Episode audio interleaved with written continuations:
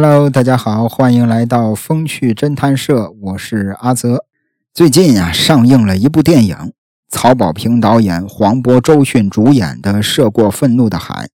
那作为曹保平导演《灼心》三部曲的第三部，我真的是一直非常的期待。《灼心》三部曲，第一部是邓超、段奕宏主演的《烈日灼心》，第二部呢是一部大女主戏。叫他杀，她是那个女她女字旁的她。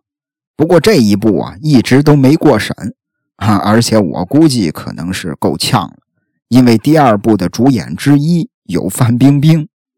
那到了这第三部呢，它是根据作家老黄的同名小说改编而来，而这部小说呢，又是根据一个真实的案件改编而成。那接下来。咱们主要聊的就是这起真实的案件。除此之外，咱们还会这个结合《涉过愤怒的海》的这个电影，聊一聊我个人的一些感悟。当然啊，丝毫不会涉及到剧透，以及还会延伸到最近在韩国刚刚完结的一起杀人分尸案。昨天晚上我看到这个韩国的这起案件还上了热搜了。啊，谈一谈这些案件也好，电影也好，在这些背后真正值得我们深思的事情。所以我个人觉得，朋友们，这期节目会很精彩，而且干货会很多。希望大家能够沉下心来，我慢慢聊，您各位呢慢慢听。那咱们先来看《涉过愤怒的海》改编的真实案件。其实整起案件呀。用四个字儿就能概括：因爱生恨。在现实生活中，因爱生恨的案件有很多很多。比如，二零一二年一月，啊，在弗吉尼亚理工大学的博士朱海洋因求爱不成，持刀杀死了女生杨欣。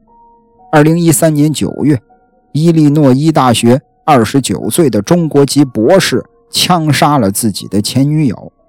当然，这两个男生的作案手法都很残暴。之后的节目里呢，咱们也都会聊到。那咱今天要聊的这事儿，发生在二零一四年的九月二十六日，在爱荷华城有一个居民区。哎呀，最近这些天呀，也不知道怎么了，老是有一股一股的恶臭。当时这老百姓啊，就找啊。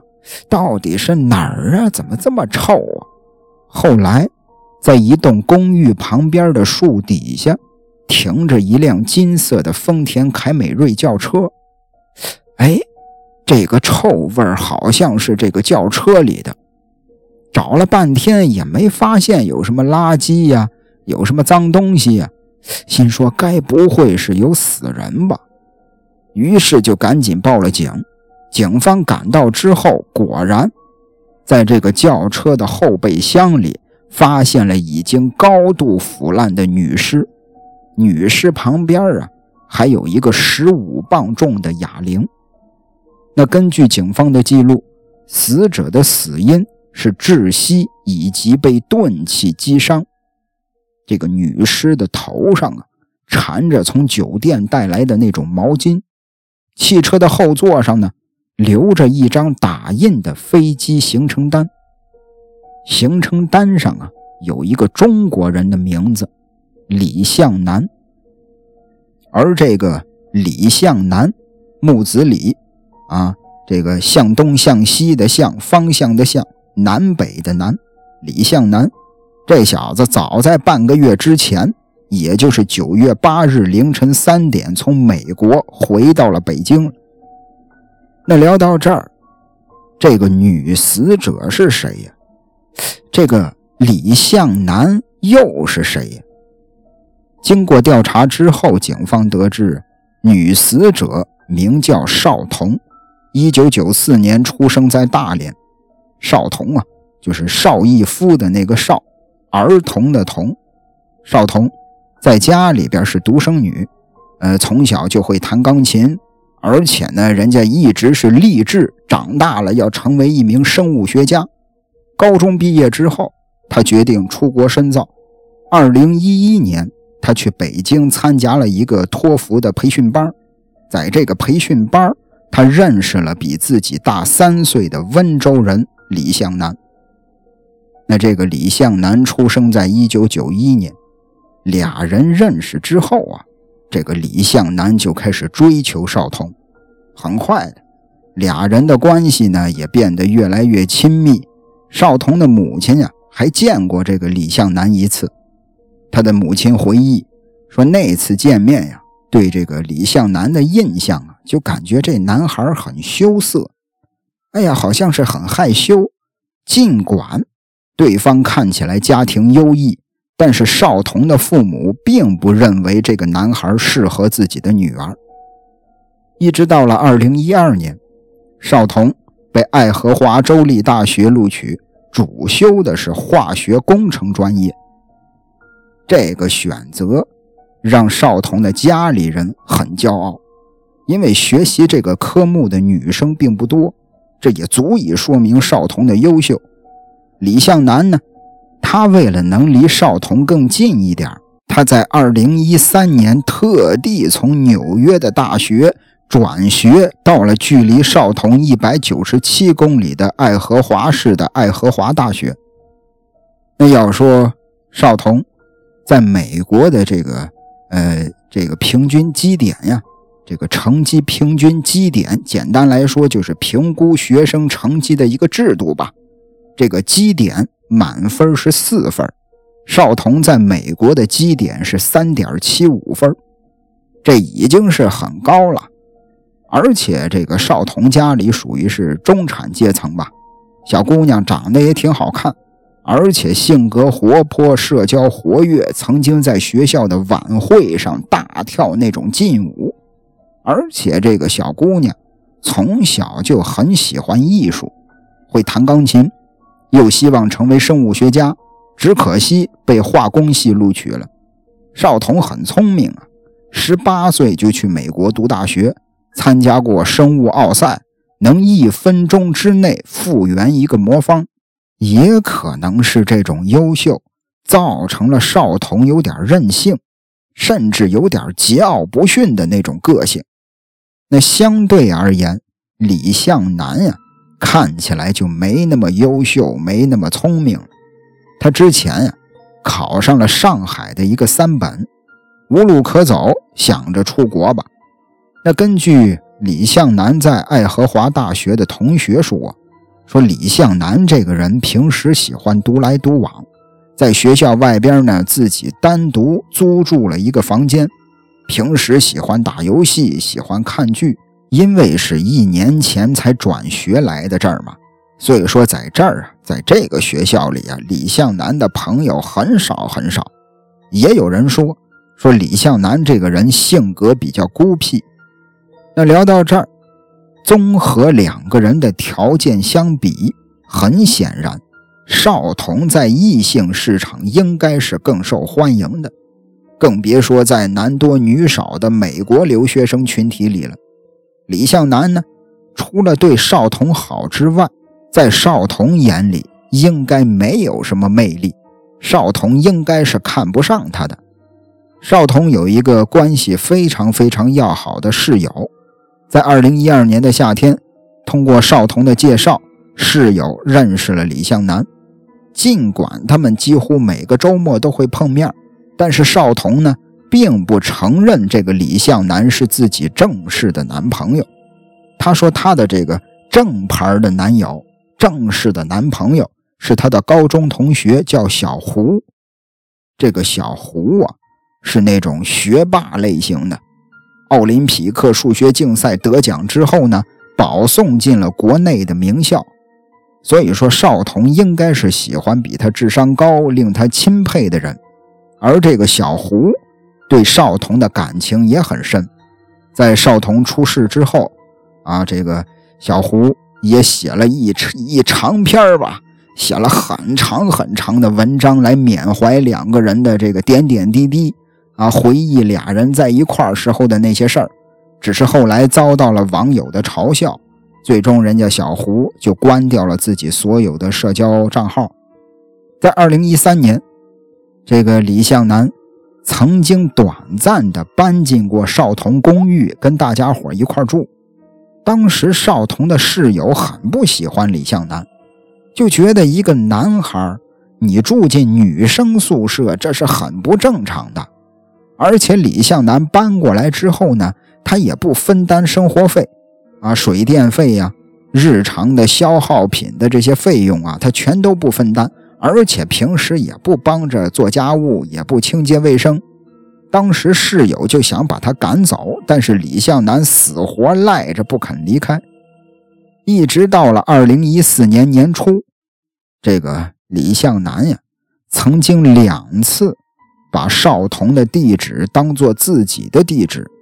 其中有一回，他在这个爱荷华城外交通违规了，因为交通违规被传唤。联络地址，他写的是人家少彤的地址。反正这个少彤的其他朋友也同样对李向南评价不高。那少彤呢，打这儿开始也不得不在大家面前避免谈论李向南。当时这个，呃，少彤的这位室友，他就说，说李向南这个人呢，感觉他控制欲很强。有一次，这个少彤计划和朋友以及李向南一块去旅行，但是李向南呢，他只希望自己跟少彤俩人去，于是就提议说这个自己负责计划。后来在没有通知那位朋友的情况下，单独订了俩人的车票，丢下了其他的朋友。少彤的父母也不认为李向南是自己女儿的男朋友。他们说，这个自己的女儿在国内有一个男朋友，但是尽管如此，李向南对少彤可以说是非常非常的好。这个少彤的同学呀、室友啊都知道，李向南给少彤买过很多很多珍贵的礼物。坊间传闻啊，这事儿是坊间传闻啊，我没有这个实锤，没有找到这个证据。说这个少彤后来开的这个金色的凯美瑞，就是李向南给他买的。但是在我查找的新闻报道里吧，我看到了一件事儿，说这个其实送少南贵重礼物的不只有李向南自己，还有很多其他的男孩，或者说少彤其他的男朋友。那关于少彤其他男朋友这件事儿，咱们马上就会聊到。新闻报道里说。说少彤其他的男朋友送的贵重礼物，他都拒收了，只收了李向南自己的。实际上，在俩人交往的同时啊，少彤就告诉过李向南，说我在国内我有男朋友啊，人家姓胡，是个学霸，如何如何。但是李向南听完了之后呢，他也不介意。在李向南的眼里啊。他就觉得我和少彤，我们俩人感情一直很好，每个周末都见面。他自己没有车子，我就把他接到家里，周末或者周一再送回去。李向南的朋友呢，也都认为这个少彤就是李向南的女朋友。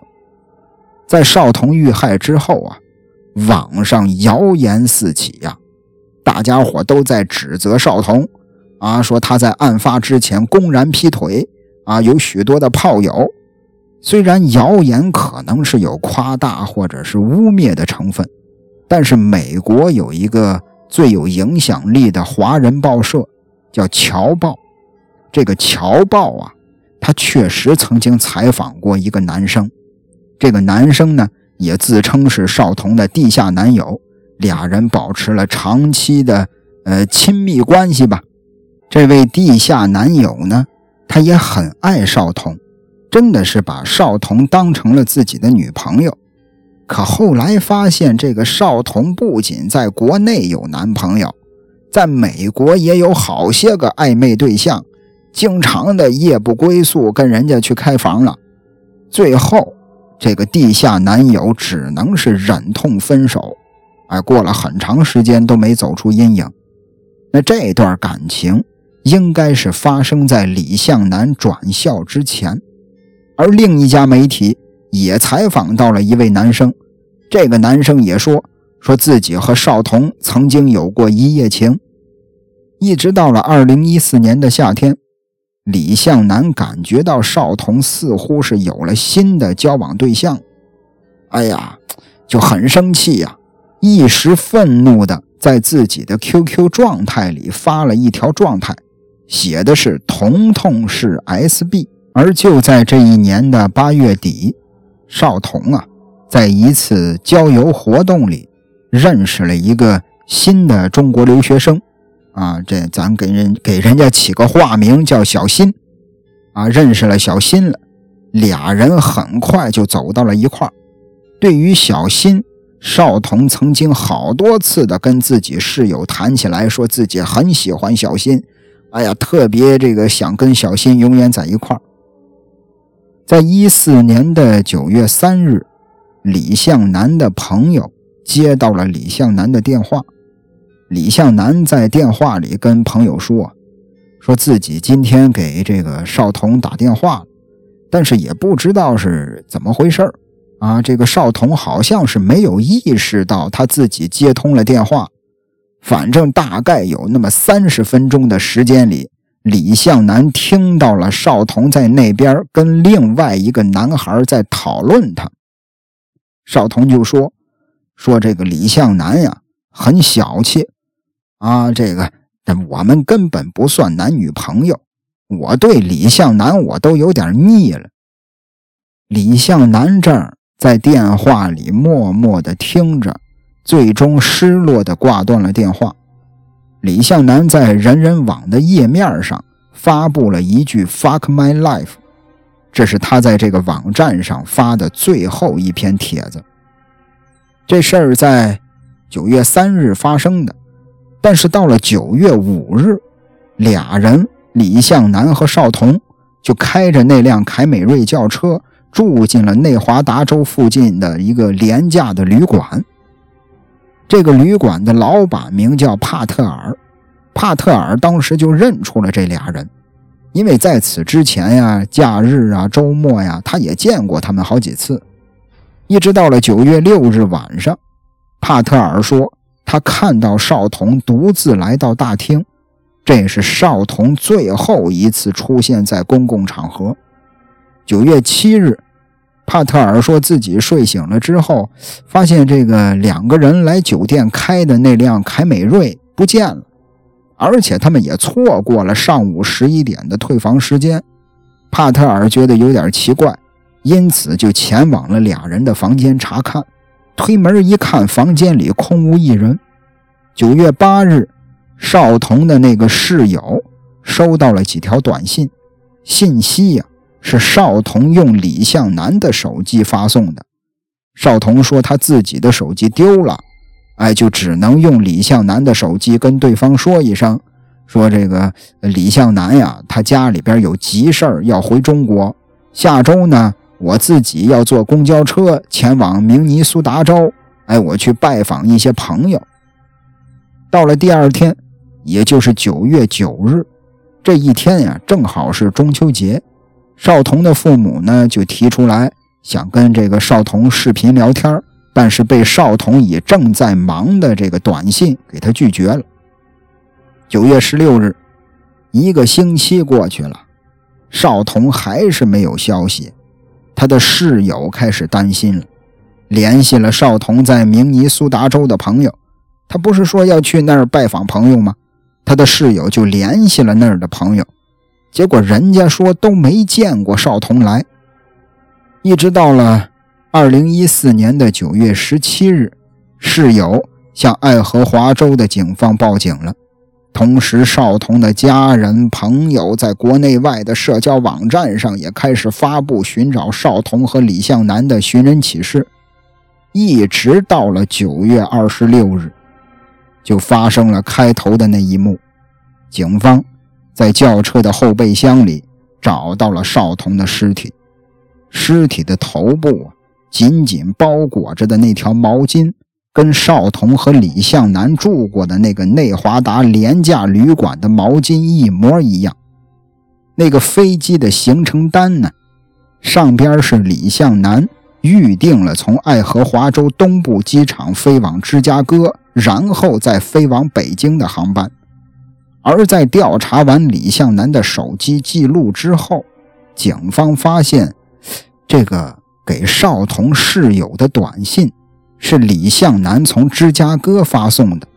当时他正在芝加哥转机，显然，这条短信从芝加哥发到室友手机上的时候，少彤肯定是不在芝加哥的。不然，他的尸体不会在爱荷华州被发现。也就是说，那条短信是李向南假借少彤之名发的。那这小子为什么要冒充少彤发这个信息呢？紧接着，警方就搜查了李向南自己租住的公寓。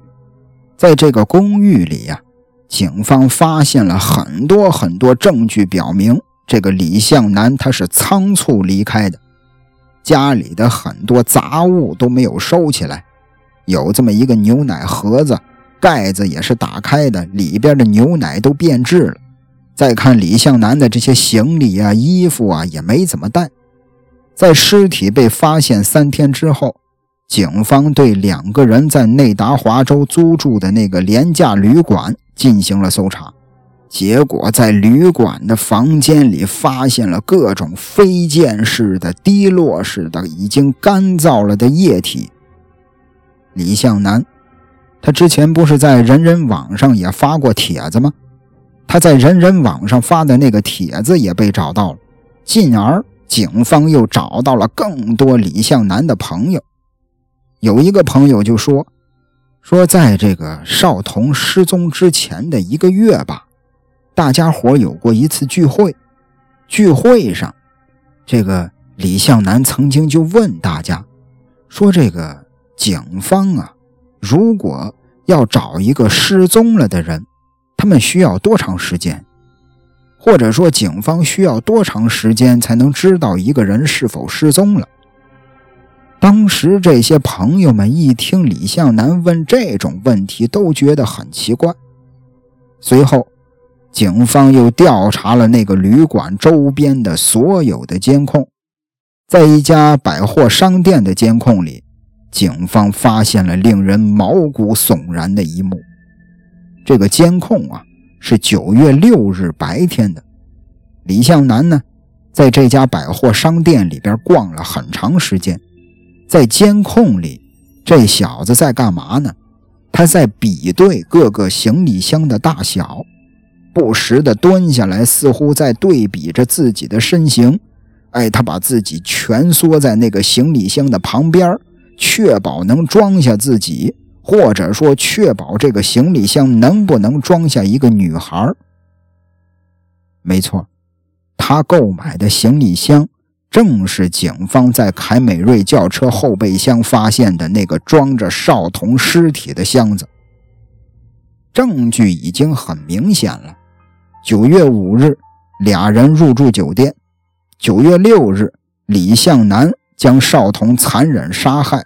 他购买了行李箱，同时订了回国的机票。九月七日，他回到自己公寓，匆忙收拾，准备离开美国。然后他用手机冒充少彤，给少彤的朋友啊、室友啊、父母啊都发了短信，为自己争取了更多离开的时间。让大家伙以为此时少彤并没什么意外，一直到了二零一五年年初，警方正式指控李向南犯有一级谋杀罪，并发布了逮捕令。但此时麻烦的是什么呢？麻烦的是李向南已经逃回中国了，而中美之间呢也没有引渡的条例。也就是说，即便李向南在美国杀了人，但是因为他逃回了中国，如果在中国找到他，中国将他移交给美国审讯的可能性很小。案件经美方披露之后，在中国也引起了很高的关注度，李向南的个人信息被网友们都扒了个底儿朝天，啊，这件事儿也一度是高居微博热搜榜。短短两天的时间里呀，跟这起案件相关的帖子有十五万条，浏览量高达二百二十万次。美国警方随后收到确认信息，李向南早在九月十日就在北京出关了，从此之后不知所踪。但是因为没有引渡条例呀，美国警方呢也没办法采取任何的行动。在美国警方发布逮捕令的同一时间，温州警方立刻开始对李向南进行监控，但是这个。中国的警方啊，也没办法去指控他，为什么呢？为什么没办法指控他呢？因为中国这边没证据啊，证据都在美国呢，他在美国杀的人呢。但是李向南逃回中国的行为，显然是低估了中美警方合作的决心。美国警方和地方检察官立刻就联系了中国大使馆。中国呢，直接同意提供协查协助。二零一五年四月末，中国调查人员飞到了爱荷华州，在美国同行的陪伴下，采访了目击者，并且也研究了犯罪现场。他们带着这些证据回到了中国。中国警方根据中国法律指控李向南犯有故意谋杀罪。五月中旬。李向南在温州向警方自首。六月底，公安部宣布以故意杀人罪正式逮捕李向南，他将在中国受审。二零一六年三月，李向南在温州中级人民法院认罪。那根据李向南在法庭上的自述啊，他说是那天九月六日的晚上。自己跟少彤俩人吃完了饭，看完了电影之后，在旅馆里准备睡觉了。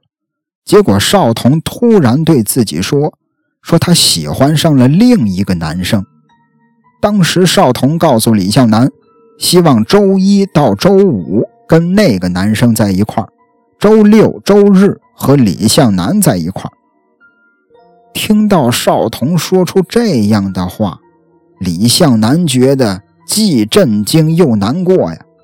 李向南的原话是：“他说我为少彤付出那么多，在他心里，我充其量只能算一个周末男友。”俩人也因为这件事儿发生了争执。李向南被完全激怒了，他骂了这个少彤一句“婊子”。少彤呢，就拿起枕头。捂在了李向南的脸上，李向南一时之间也不能呼吸了，他就用手用力地掐少彤的脖子。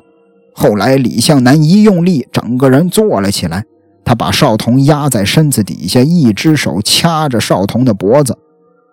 李向南在法庭上说，少彤刚开始还有反抗，但是过了一两分钟就没有动静了。李向南喊他的名字，他也没有反应。等李向南冷静下来，打开灯，发现少彤已经一动不动。那聊到这儿，我有点这个自己的想法。这个根据在法庭上李向南所说的这一切，也就是那天晚上他的杀人经过，他的意思应该是九月六日深夜到凌晨之间。他得知了啊，自己可能要成为一个周末男友，他就失去理智了，然后是激情杀人，啊，是在情绪失控的情况下，是在自己失去理智的情况下才杀的人。但问题是，如果你是激情杀人，一时的冲动去杀的人，你在九月六日为什么已经买好了行李箱？为什么已经订好了单程的紧急离境的机票？我觉得事实应该是九月五号那天晚上，少彤已经告诉了他自己要和他分手，或者是让他做周末男友的打算。李向南很生气，但他在少彤面前呢，一向的是软弱，也不敢发作，他就开始挽留少彤，但最后也没成功。这小子内心消沉，白天出去买了作案藏尸的工具。九月六日当天晚上，他还想给少彤最后一次机会，但是少彤坚持要分手，或者是坚持让他做周末男友。这小子终于爆发了，杀了少彤。所以说，这应该是一起预谋杀人，不然的话，他前边买这个行李箱、订机票这些事儿没法解释。所以，我觉得李向南在法庭上是在说谎。但是，哎呀，这些好像也不那么重要啊，因为李向南的父母啊，向这个被害人邵彤的家人。支付了二百万人民币的赔偿金。邵彤的家人呢，拿了钱谅解了李向南。所以说，你看人家当事人都不追究了啊，这些谋杀呀，还是激情杀人的细节，也就没人在意了。但是我想说的是，我不知道少彤的家属知不知道接下来我要说的这件事儿啊。美国爱荷华州的调查员前往中国。啊，人家这老美也见证了整个案件的调查、审讯、庭审的全过程。要说老美呀，说实在的啊，这活干的也确实细致。美国警方的调查面很广，涉及了被害人的同学、校友、室友，甚至是学校里学习小组成员。最后，这些谁见到被害人的时间？具体的细节调查的很详细，甚至连当事人在学校的上课、考勤、学习成绩、医院里的看病资料，他们全都涉及了。注意啊，是当事人，不是被害人。也就是说，我刚才提到的那些同学、校友、室友、学习小组的成员，他们所有人的上课、考勤、学习成绩、医院看病的资料，他们都调查了。他们在取证方面非常的细致，就是各类的物证，大大小小的，准备了一百多个档案袋光照片就几千张。就是不管是勘察案发现场、勘察抛尸现场，还是去相关的证人那儿取证，他们都有同步的录音和录像。但是这些调查员返回爱荷华州之后。在这个自己那边的新闻发布会上，他们也透露了更多详细的细节，并且也表示其实对这个咱这边的这个判决有点失望。为什么呢？因为他们发现了一个细节：这个尸体呀，在高温之下这个抛尸了很长时间，所以说他们也不能确定少童的准确死亡时间。但他们可以确定的是什么呢？少童很有可能是在李向南最初的殴打当中幸存了下来，但是李向南把他的尸体塞进了行李箱，又把他放进了汽车的后备箱，他是在里边被活活憋死的。那我不知道少彤的父母如果看到这段的话，他们会是什么心情啊？那天晚上，李向南。自以为杀了少彤之后，用白毛巾把少彤的脸包裹住，再把尸体和一只哑铃放进了预先准备的行李箱里，为的就是要实施这个沉尸河底的计划。他要把少彤的尸体沉到河底下，所以他才会准备那个哑铃。紧接着，李向南开车带着行李箱前往自己租住的小区。经过一条小河的时候啊，他发现坏了啊！本来是想沉尸在这儿，结果发现这个河的水位很浅，根本就不足以沉尸。于是他就打消了沉尸的念头，把少童的尸体继续放在了车上。李向南开着车回到了爱荷华州，回到了这个爱荷华城海豚湖小区。把车停放在了他租住的这个房子附近的停车场。九月八日凌晨三点，李向南踏上了回国之路。那咱们刚才提到，李向南他是向温州警方投案自首的，但是他自首的时间呀是二零一五年的五月中旬，这小子他犯案时间是二零一四年的九月份。他一四年九月初就逃回国了，一五年五月才自首，在他自首之前，中间这半年多的时间，他干嘛呢？李向南从北京入境之后啊，他转机到了广州，去广州找自己的朋友。这个朋友是曾经在美国读研究生的时候俩人认识的。这次突然回国，李向南呢也没有表现出什么很怪异的表现，这个朋友呢也没起什么疑心。他还用自己的身份证帮李向南开了酒店，开了房间，还给他换了一些人民币。李向南这儿在广州待了两天，他告诉自己的朋友说要回温州了，啊，要回家了。之后俩人就没再联系过。但其实李向南并没有回温州，他是坐着大巴车直接到了西安。到了西安之后，他给自己的母亲打了电话。而且也把自己杀害女朋友的事儿告诉了他的母亲。李向南在家里边是独生子啊，他的母亲也不想失去这个唯一的孩子呀。母亲呢也不敢把这事儿告诉他的父亲，啊，也不敢告诉自己老公。于是他就安排李向南去了青海一个牧民家里躲避。温州警方这儿也是全力的做李向南父母的工作。让他们劝自己的儿子抓紧时间投案吧。最终，在这个劝说之下，二零一五年五月十一日，李向南在青海隐姓埋名了半年多之后，向温州警方主动投案。那在法庭上做最后陈述的时候，李向南当场下跪，重重的磕了一个头。他说：“我从来没这么爱过一个人。”跟少彤成为恋人，后来生活在一起，我们一直都很要好。事情变成这个样子，是我的冲动不理智，让我犯下的罪行。我最对不起的是少彤，我害他失去生命，失去一切，我后悔莫及。那这边，李向南布拉布拉布拉布拉说完这一些话之后，在庭审现场，公诉人总结了这场悲剧。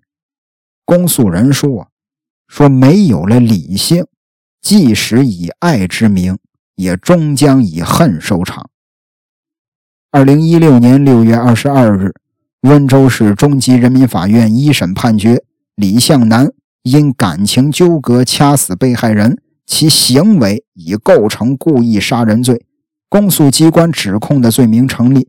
虽然李向南畏罪潜逃八个月。归案之后，供述又是避重就轻，但其对自己用手掐死少童的行为供认不讳，在法庭上有强烈悔罪表现，认定属于自首。李向南家属积极代为赔偿被害人家属的经济损失，被害人家属表示谅解并撤回附带民事诉讼，因此李向南从轻处判。判其无期徒刑，剥夺政治权利终身。那其实聊到这儿，哎呀，这起案件呀，值得我们深思的事儿很多啊。当时这个网上骂李向南的人很多，骂少彤的更不少。那咱们可以先来聊一聊少彤。但是开始之前啊，有个很重要的事儿必须要说。因为这个少彤啊，人家已经是遇害了，他自己没办法发声了，包括他跟李向南很多感情的细节，也都是李向南单方面的讲述。所以说，我们要有选择性的去相信。但有一件事是肯定的，不管是男人还是女人，一旦进入一段恋情关系，再受到情感的邀约的时候，就应该拒绝。也就是老百姓所说的“不能脚踩两只船”呢。不管你是女人还是男人，无关男女，无关性别，这都是要遵守的爱情规则呀。人类社会，哎，到处都是规则。在公路上开车要遵守交通规则，在公司上班要遵守公司制度，在学校上学要遵守校园规章，就算在家里跟自己的父母也是要有规矩的。当然，我也知道，自由是人人本能追求的东西。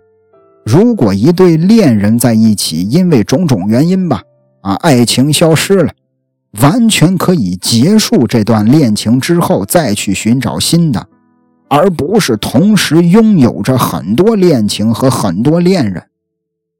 就像我跟朋友看完了《涉过愤怒的海》这部电影之后，哈，俩大老爷们儿大晚上一块去看电影也是没谁了，因为这个影院里啊人很多，再加上空调会很热。看完之后呢，我俩走出影院，站在路边抽根烟透透气。我就跟他简单的聊了聊这个少童案，啊，聊了聊这个真实的案件。我说这个少童啊。也是这个挺性开放的啊，同时跟好几个男孩在一块儿。结果我那哥们儿说了一句话，他这句话呀有点糙啊，不是很好听，但是话糙理不糙，我觉得挺有道理的。我说这个少彤是挺性开放的，他说性开放不等于浪，其实他想表达的意思。是性开放和出轨滥交是两个概念，这不是一回事儿。他跟我举了一个例子，因为我们俩人呢都看过同一部美剧，叫《无耻之徒》。我不知道在听的朋友们有多少人看过，这可以说是非常挑战人下限的一部剧。这部剧里啊有一对情侣，开酒吧的凯文和他媳妇小薇，这俩人。玩的就是很野啊，很开放。具体我就不说了，说的太详细，这期就不让播了。但是他俩就是非常的性开放啊，但是他们从来没有背叛过彼此的那份爱。用剧里另一位主角菲奥娜的话说，这俩人就是仅存的人间美好。而在这部剧里，还有一个角色叫凯伦。啊，一个女高中生，她几乎跟所有人都睡过，包括自己男朋友的父亲。我认为凯伦这种，她也属于性开放，但是她属于滥交的那种。那我们说回少彤，从少彤向如此深爱他的李向南提出周末男友的概念的时候，咱就可以看出来，这个女孩她没有建立起爱情的规则观念。她不觉得脚踩两只船呀，不觉得出轨这种事儿是错的，她也不觉得这种事儿会伤害别人。可这是为什么呢？为什么他不会觉得这是在伤害别人呢？为什么他不觉得出轨这种事儿是错的呢？那就必须要说一说家庭环境。假设啊，假设啊，父母如果有外遇。那他的子女自然就会缺少最直接的途径去体会爱的专属。他的子女可能就不会觉得爱情这种事儿应该是唯一的，啊，应该是专属于某个人的。如果父母感情不和，子女就会认为温柔啊、体贴呀、赞美啊是感情当中非常难得的待遇，他肯定不会。这个愿意愿意错过这些，并且他会格外的沉迷被人需要、被人关爱的过程。少童的家庭我们不得而知，但是有两件事是明摆着的。首先，第一件事，少彤人家的人生理想，他是要成为一名生物学家，但最终他主修了化学工程专业。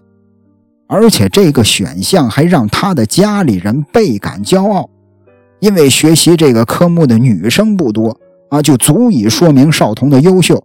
这说明什么呀？这说明这对父母并不了解自己的女儿，他们根本不知道自己的孩子想要什么。我觉得这也不用我多说什么了。啊，并不了解自己孩子，打着为孩子好的旗号替孩子做决定的父母，如今满大街都是。到了后来，也就是我要说的第二件事他们收了二百万人民币，就谅解了对方。啊，对于我一个小老百姓来说啊，二百万人民币确实也是不少钱了。但是这绝对不足以买我亲生女儿的一条命，而且少彤的家庭条件应该也不是很缺钱的那种。相比较上海的冰箱藏尸案，杨老师父母人家就坚决拒绝任何经济补偿的做法。关于这起案件，咱以后也可以聊一聊。同样是父母，真是不能相提并论。那既然提到了家庭因素，最近在韩国发生了一起杀人分尸案，我不知道大家有没有听说这事儿啊？就是发生在今年二三年六月份的一起案件。二十三岁的女子叫郑有贞，杀害了素未谋面而且年龄相仿的女家庭教师。郑有贞在被捕之后跟警方说：“说我没杀过人。”我就是想试试看杀人，我就是想试试杀人。那根据英国广播公司 BBC 二零二三年十一月二十四日的报道，二十三岁的郑有贞痴迷犯罪节目，痴迷犯罪小说，一心想尝试谋杀。于是，这个郑有贞呢，就通过一款家庭教师的软件，结识了二十六岁的受害者。哎，郑有贞就谎称说自己有一个女儿，哎，我想找一个英语老师。五月二十六日，郑有贞穿着在网上买来的校服，前往了受害者位于釜山的家里。女老师让他进门之后，郑有贞就发起了袭击。据报道，这个郑有贞呢，他用凶器袭击了受害者一百多次。即便受害者最后已经是死亡了，他都没有停下。紧接着，郑有贞就把尸体肢解了，装进了行李箱，随后打了一辆出租车，把一部分尸体倒在了釜山北部一个偏僻的公园里。但巧就巧在，人家出租车的司机呀，发现他行李箱上有血迹，于是就报了警了。很快的，警方就把他给逮了。郑有贞被抓之后，韩国 CBS 电视台也做了专题报道。节目里的律师就认为，说这个郑有贞很有可能是患有心理障碍或者精神疾病。首先来说呀，一般的精神病患者他没有犯罪意识，就像这个郑有贞，当有人问他。啊，说你对自己所犯的罪行感到抱歉吗？啊，感到对不起吗？结果郑有贞只是很简单、很冷漠的回答，说是，就回答了一个字儿，是。所以很多的这个韩国专家认为，郑有贞的反应和表现，说明他不是真的感受到了抱歉之后的表达。也就是说，他并没有犯罪意识，他不觉得自己是犯了罪。除此之外，郑有贞还曾经供述，啊，说这个看到犯罪相关的视频之后啊，哎呀，他就感觉自己有了杀人的冲动，想杀人，所以犯下了罪行。那我们可以简单的看一下郑有贞的资料啊，我也是从网上简单的查了一下。这个郑有贞呢，他高中毕业之后，差不多有五年的时间都在准备公务员考试，但是经历了连续的失败之后，他就开始从网上搜索一些尊属杀人的相关信息。什么叫尊属杀人呢？这个尊啊，就是尊重的尊；属是亲属的属，尊属杀人。意思就是杀害自己的直系亲属或者法律意义上的配偶，这叫尊属杀人。郑有贞，他从小啊就跟自己的父母分开了，跟自己的爷爷一块生活。他在接受检察机关调查的时候也说，说他从父母那儿感受到了背叛和挫折，和爷爷之间呢也有矛盾，因为父亲。离婚之后又再婚了，我感觉自己受到了背叛，因为要跟性格不合的爷爷一块生活，我感觉自己非常受挫折。而且更重要的是，就在他杀人的两天之前，他给自己的父亲打过一通电话，电话里呀，他让自己的父亲给自己道歉，他就觉得自己现在，呃，处在这个困境当中，自己的生活很艰难，都是父亲的错，让父亲必须给自己道歉。在电话里，他跟自己的父亲说：“他说，如果我闯下大祸的话，爸爸你会很痛苦的。我会闯个大祸，然后我也去死。”但问题是，他的父亲并没有接受他的要求。他的父亲在电话里告诉他：“啊，你要闯大祸，我也没办法。哈，你能闯什么大祸呀？如果这个父亲他真的那天在电话里跟自己的女儿道个歉，可能就不会发生后边的这些事儿了吧？那聊到这儿。”这起发生在韩国的惨案，他的原生家庭问题属于是比较极端的。那在少彤案里，少彤的家庭环境肯定是要好得多，但是那些细微之处，甚至他父母自己都没有察觉的地方，难道就没有给少彤带来影响吗？就像这个《涉过愤怒的海》这部电影里，有一场戏。呃，或者说一句台词儿吧，真的让我坐在电影院里醍醐灌顶啊，猛然惊醒。黄渤饰演的老金，他发现了自己女儿被轮流性侵犯的视频，为了搞清楚真相，他不仅离开了最后送别女儿的葬礼，他还拿着这个视频到处给人看，去追求他的正义。直到后来，周迅饰演的景兰。告诉他，说你把自己女儿那样的视频给别人看，你一点都不爱她。老金做了那么多难事儿，看似是为了自己的女儿，可他真的爱自己的女儿吗？他没日没夜的挣钱，却一点都不了解自己的女儿。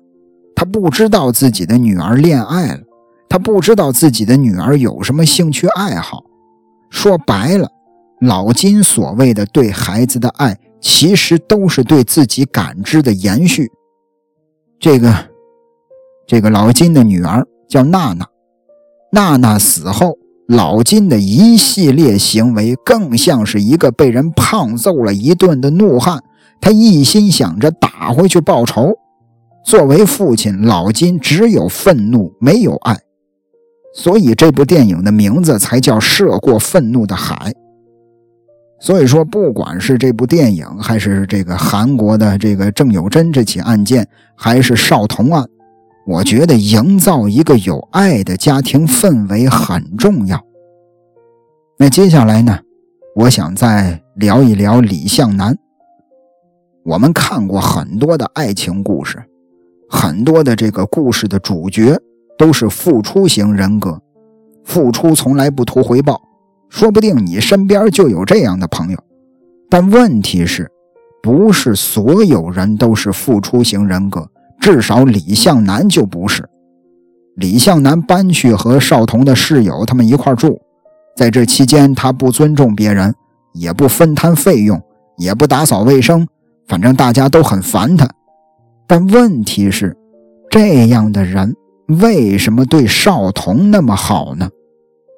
他为了少彤转校，为少彤花了大量的时间，为少彤买珍贵的礼物。他一个连水电费都不愿跟人平摊的人，他给少彤买这么珍贵的礼物，买了一辆车。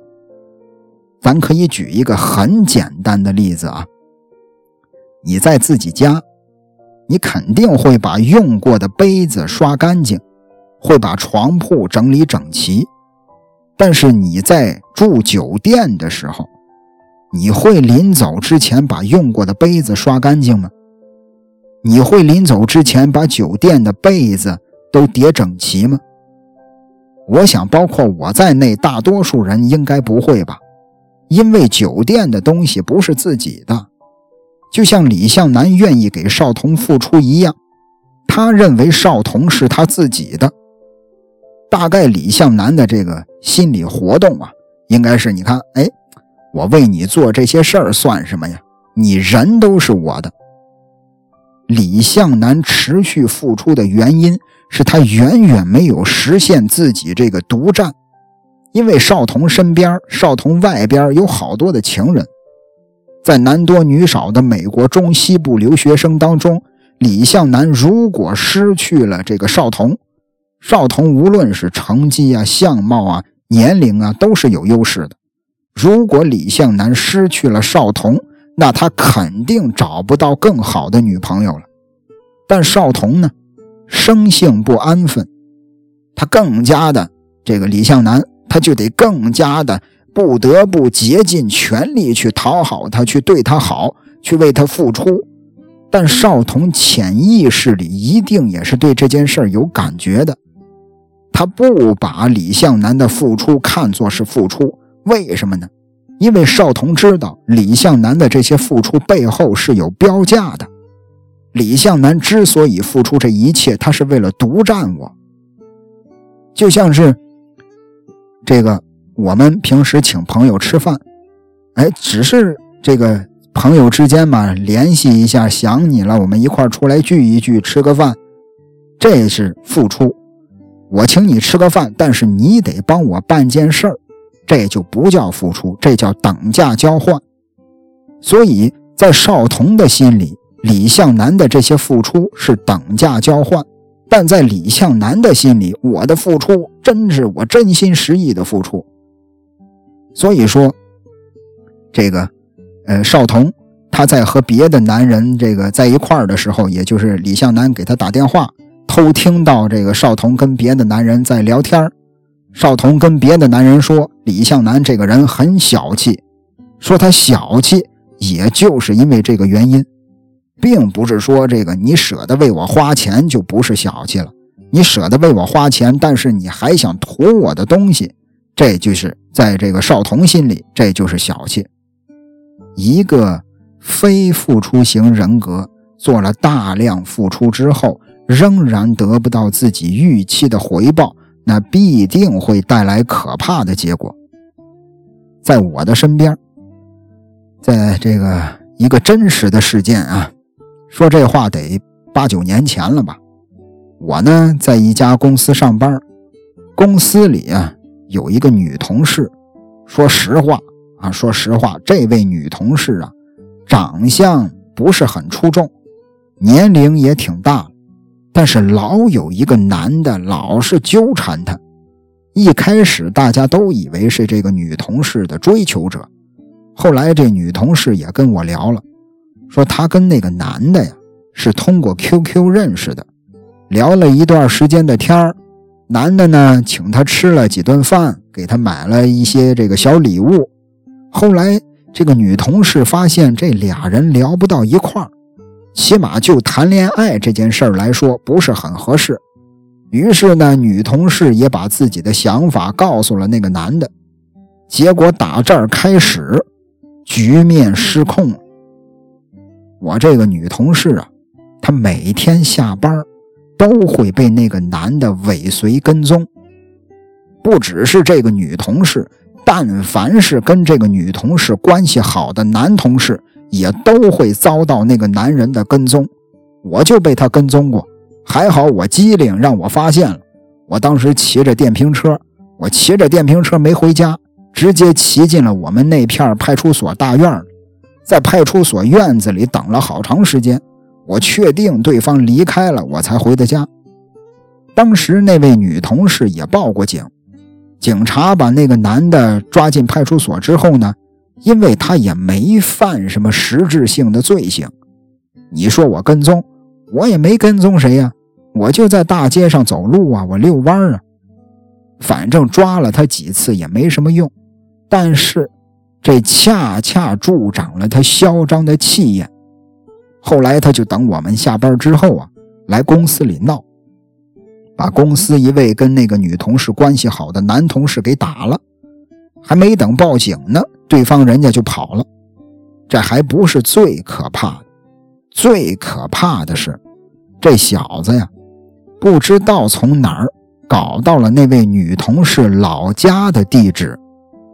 过年过节去女同事老家给女同事的父母送礼，这下真把女同事吓坏，当时直接就辞职了，啊，租的房子也退租了，手机号也换了，反正有那么一段时间，那个男的还真就找不到女同事了。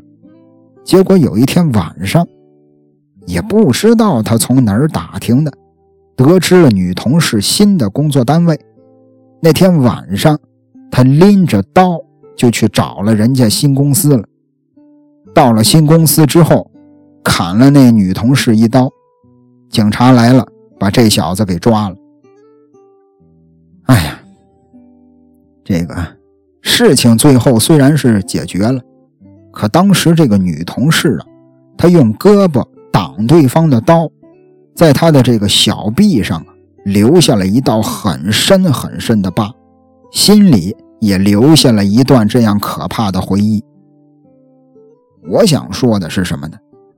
我想说的是，不管是向南也好，还是我刚才说的那个男的也罢，像这种付出型人格，而且又很偏执的人，一定要离他们远一点。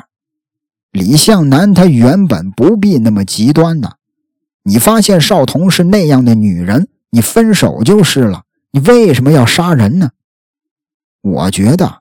人都是独立的个体，不管男人还是女人，在一段感情里，大家经常会说：“哎呀，亲爱的，我是你的啊！”或者说：“这个世界上我只有你了。”我们只要享受当时对方说这话时的甜蜜就好了，因为那只是浓情蜜意时的话，千万别把这些话当成一种承诺。没有谁是谁的，他就是他的。那节目的最后呢，在听好听的结尾曲之前，有一个粉丝小福利。大家看节目详情里有一个淘口令的链接，那是森林先知果冻气泡酒。这款酒啊，就是把果冻跟气泡酒合体了。喝的时候啊，果冻会跟酒一块滑进嘴里。老百姓的话说，这就是连吃带喝呀。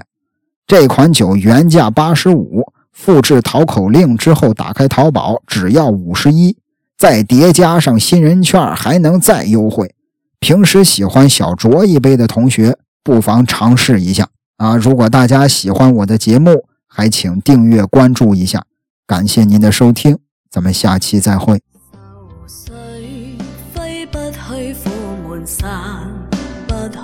为何我心一片空虚？情已失去，一切都失去，满腔恨愁不可消除。为何你的嘴里总是那一句？为何我的心不会死？明白到爱失去，一切都失去。我却为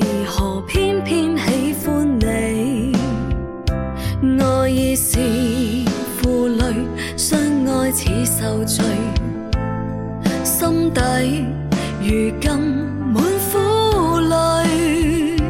旧日情如醉，此际怕再追，